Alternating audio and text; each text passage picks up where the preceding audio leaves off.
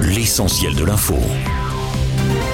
La cavale a pris fin et l'homme de 42 ans soupçonné de deux meurtres depuis son évasion du centre de détention d'Argentan dans l'Orne a été interpellé hier près d'Angers dans le Maine-et-Loire. Le suspect bénéficiait d'une permission de sortie et en avait profité pour prendre la fuite. Après sa sortie de prison, au total, il purgeait deux peines d'une durée de 12 ans pour tentative de meurtre par conjoint ou concubin et atteinte au bien aggravé.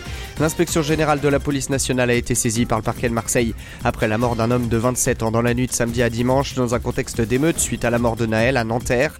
En revanche, on ne sait pas si la victime a participé aux violences. Selon le parquet, il est probable qu'un projectile de type flashball ait entraîné sa mort. Le parquet précise qu'il n'est pas en mesure de déterminer si la victime a participé ou non aux émeutes ou même si elle avait pu circuler dans une zone de violence. Une information judiciaire est ouverte pour coup mortel avec usage ou menace d'une arme. L'annonce fait craindre un regain de violence alors qu'Emmanuel Macron affirme que le pic que nous avons connu ces derniers jours est passé. Le président recevait mardi à l'Elysée plus de 200 maires touchés par les violences et les dégradations.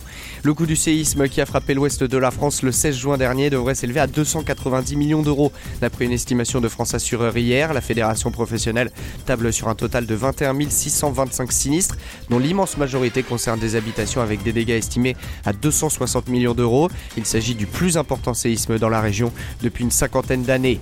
Dans le reste de l'actualité, la journée de lundi a été la plus chaude jamais enregistrée au niveau mondial, dépassant pour la première fois la barre des 17 degrés de moyenne, selon de premières mesures mardi d'un organisme météorologique américain.